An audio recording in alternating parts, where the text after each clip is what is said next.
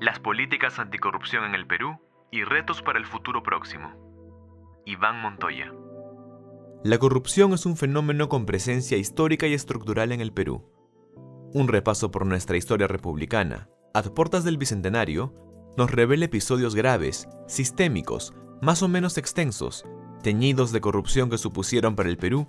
la pérdida de recursos naturales y económicos con consecuencias gravísimas sobre sus posibilidades de desarrollo y con impacto sobre la vulneración de derechos fundamentales de los peruanos y peruanas.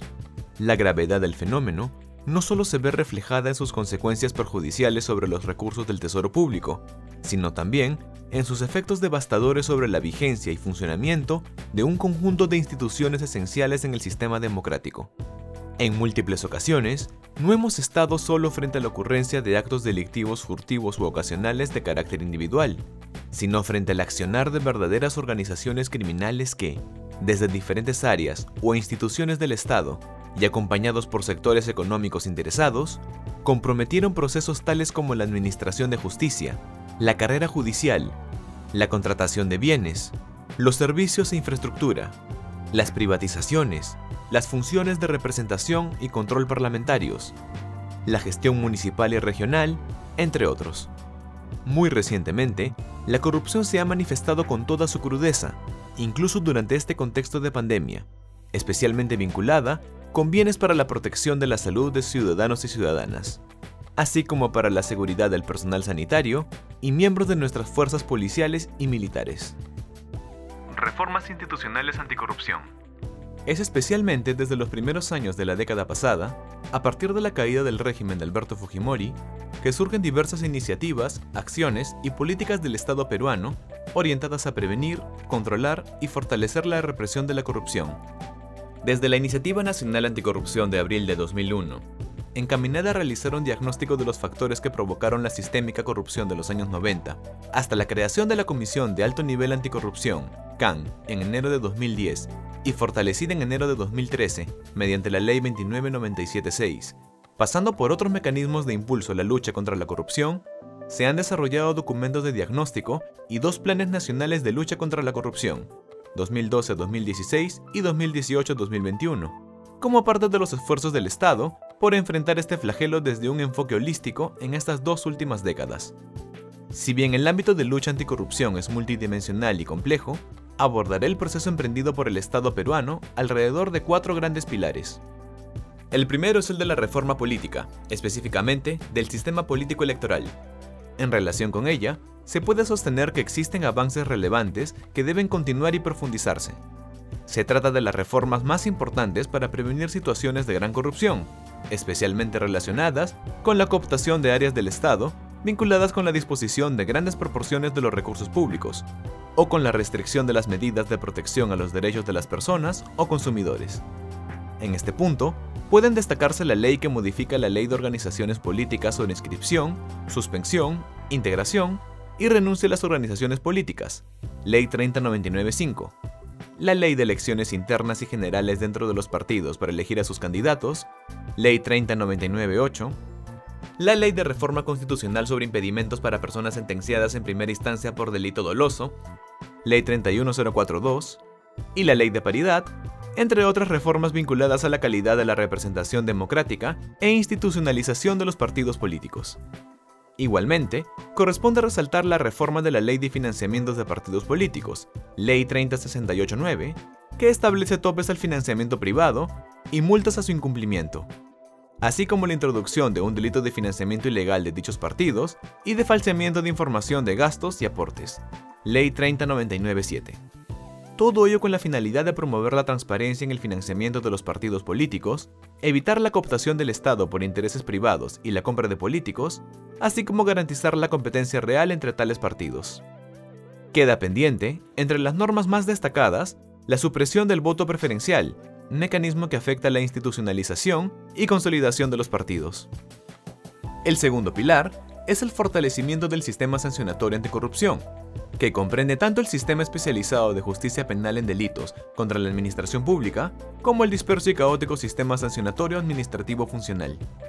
El primero, a pesar de sus deficiencias, ha mostrado, al menos en varios casos emblemáticos, capacidad de investigación fiscal y de decisión judicial, encaminados a determinar responsabilidades penales, ordenar montos importantes de reparación civil y la recuperación de activos ilícitos percibidos a través de la corrupción.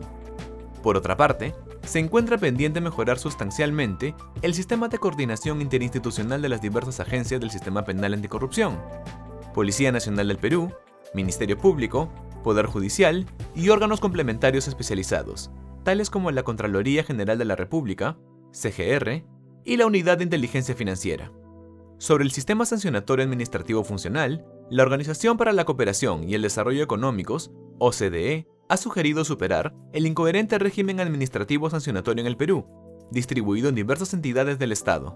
Concretamente, lo importante, según la OCDE, es alcanzar una codificación uniforme y coherente de faltas administrativas y lograr distinguir mejor las competencias sancionatorias de los dos grandes sistemas sancionatorios, el del Tribunal de Servicio Civil, como órgano que conoce de apelaciones por faltas leves cometidas por los servidores o funcionarios públicos de las entidades bajo la supervisión de servir, y el de la CGR, para las faltas graves y muy graves detectadas a partir de acciones de control.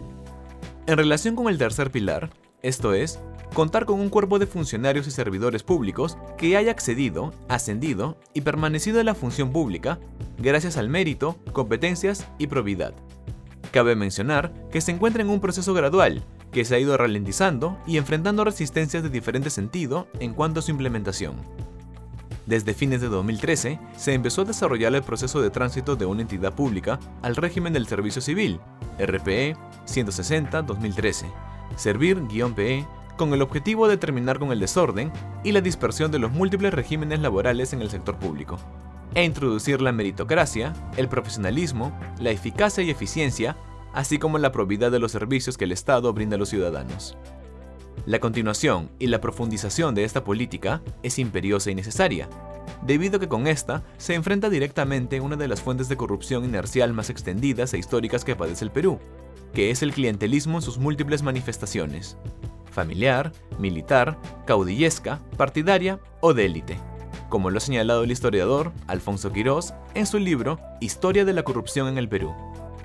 Relacionada con este pilar, en tanto complemento de este, nos encontramos con las recientes políticas de integridad institucional, que buscan ser implementadas transversalmente en todos los estamentos del Estado. Se trata de políticas impulsadas por el Poder Ejecutivo, la Política Nacional de Integridad y Lucha contra la Corrupción, aprobada por Decreto Supremo 092-2017 PCM, y el Plan Nacional de Integridad y Lucha contra la Corrupción, aprobado por Decreto Supremo 044-2018 PCM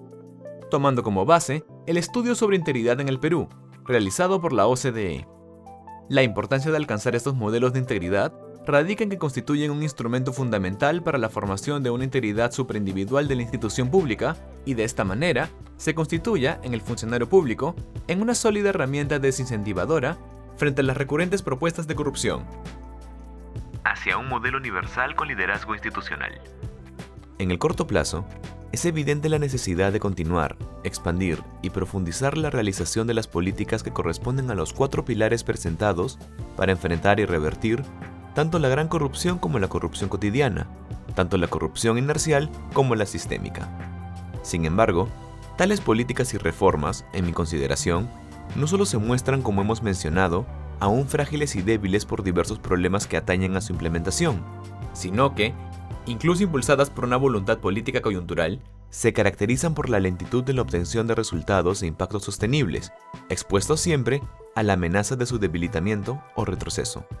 En este orden de consideraciones, y con la finalidad de resguardar la continuidad y asegurar la sostenibilidad de las políticas e instrumentos referidos, nos atrevemos a plantear algunos elementos complementarios en relación con el impulso y el engranaje de las piezas que forman parte de la reforma de la institucionalidad anticorrupción. Queremos destacar el aporte que, al respecto, puede ofrecer la CGR como órgano superior y rector del Sistema Nacional de Control, y cuya misión constitucional se define como el control externo del gasto público de la Administración en un Estado constitucional, orientando su accionar al fortalecimiento y transparencia de la gestión de las entidades, la promoción de valores y la responsabilidad de los funcionarios y servidores públicos. Artículo 16 de la Ley 27785 del 2002. En directa relación con la transparencia, la ética pública y la lucha contra la corrupción en la administración pública. Su naturaleza institucional resulta compatible con el liderazgo que, en otros sistemas anticorrupción, ha supuesto la obtención de resultados exitosos de las políticas de prevención, control y persecución de la corrupción en el corto y mediano plazo. Esto implica algunos ajustes e incorporaciones en su diseño constitucional, en sus funciones y competencias legalmente establecidas y en el ejercicio efectivo de sus funciones de control que a continuación planteamos. Para fortalecer su independencia, se propone reformar el mecanismo de elección del Contralor General de la República, equivalente a la de los miembros del Tribunal Constitucional o la del Defensor del Pueblo, es decir, elegido por más de dos tercios del número legal de miembros del Congreso, propuesta formulada por el Grupo de Trabajo de Iniciativa Nacional Anticorrupción en 2001. La idea es superar el modelo actual que comprende una propuesta realizada por el Poder Ejecutivo y su confirmación por la Comisión Permanente del Congreso de la República. Como puede apreciarse, se hereda aún una vinculación con el Poder Ejecutivo y una débil legitimidad al ser elegido solo por una mayoría simple de un total de 20 a 30 miembros de la Comisión Permanente. Asimismo, la CGR, en tanto entre rector del Sistema Nacional de Control, debe fortalecer sus dos funciones anticorrupción ya reconocidas en la Ley del Sistema Nacional de Control y CGR, función preventiva administrativa y función de identificación de responsabilidades y sancionatoria administrativa funcional, e incorporar una tercera función esencial, que complementa las dos anteriores a saber, la función ético-comunicativa, promotora de una cultura de la integridad. De esta manera, al potenciar estas tres funciones, el modelo se aproxima en parte al modelo universal, Hong Kong, de prevención y control de la corrupción, que tuvo éxito en reducir sustancialmente esta práctica en un plazo relativamente corto en el tiempo. Para finalizar, describiré en qué consisten estas tres funciones. La primera, función preventivo-administrativa. Se trata de funciones relacionadas con la orientación respecto de la organización, procedimientos y gestión de los recursos del Estado en el interior de las diversas entidades estatales. Nos referimos a las funciones que se le reconocen en el artículo 15, inciso B y C de la Ley 27785 Ley Orgánica del Sistema Nacional de Control y de la Contraloría General de la República. Esto es, emitir recomendaciones para mejorar y optimizar la capacidad y eficiencia de las entidades en la gestión de los recursos y en los procedimientos y operaciones que realizan en el ejercicio de sus funciones. Para fortalecer esta función, corresponde intensificar la transparencia y la comunicación de estas actividades. Esto se podría lograr, por ejemplo, a través de la difusión de reportes periódicos de supervisión respecto a la calidad de la gestión pública y los controles internos de las entidades, o a través de reportes de la identificación y determinación de responsabilidades administrativo-funcionales de los funcionarios públicos, o mediante la supervisión y reporte de la implementación de los sistemas de integridad de las entidades públicas, y la elaboración y difusión de un informe anual que la CGR deba admitir a la Nación sobre el estado de la corrupción en el Perú. No puede descuidarse aquí la necesidad de fortalecer la potestad de fiscalización de las declaraciones juradas de ingresos y rentas de los funcionarios y servidores públicos. En efecto, una fiscalización efectiva es un instrumento muy importante de prevención del enriquecimiento indebido del cargo. La segunda, función de identificación de responsabilidades y función sancionatoria administrativo-funcional. A partir de las acciones de control que realiza la CGR, este elabora un informe de señalamiento de responsabilidades civiles, administrativo-funcionales y penales. Con la aprobación de la Ley 29622, ley que modifica la Ley Orgánica del Sistema Nacional de Control y de la Contraloría General de la República, la CGR asumió potestad sancionadora directa por las faltas administrativo-funcionales identificadas en sus acciones de control. En esta perspectiva, urge la restitución de un catálogo legal de faltas administrativo-funcionales que, de manera cuestionable, el TC declaró inconstitucional, con lo que se afectó sensiblemente el combate y la represión administrativa de la corrupción. En cuanto a la identificación responsabilidades penales, considero que deben producirse algunas reformas importantes. Hasta ahora existe una Procuraduría de la CGR que mantiene una relación funcional con esta institución, pero pertenece formalmente al sistema de defensa jurídica del Estado. De hecho, tiene un alcance limitado, tanto materialmente, dado que no en todos los casos ejerce la representación en los procesos penales, sino que lo hace la Procuraduría Anticorrupción funcionalmente dependiente del Ministerio de Justicia, como territorialmente, dado que no tiene un alcance en todo el país pues carece de procuradores. Es por ello que debe evaluarse la posibilidad de trasladar toda la estructura de la Procuraduría especializada en delitos de corrupción, con sus 36 oficinas descentralizadas a la CGR, Así, muchos de los casos con los que trabaja la Procuraduría Anticorrupción en todo el país se verían potenciados con los informes técnicos y las auditorías que los especialistas y los profesionales de la CGR pudieran acompañar. La tercera, una función ético-comunicativa.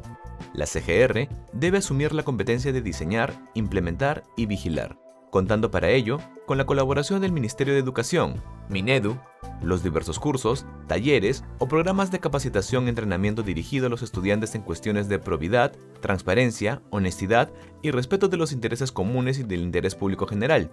tanto en el ámbito de la escuela como en el de los institutos superiores y universidades.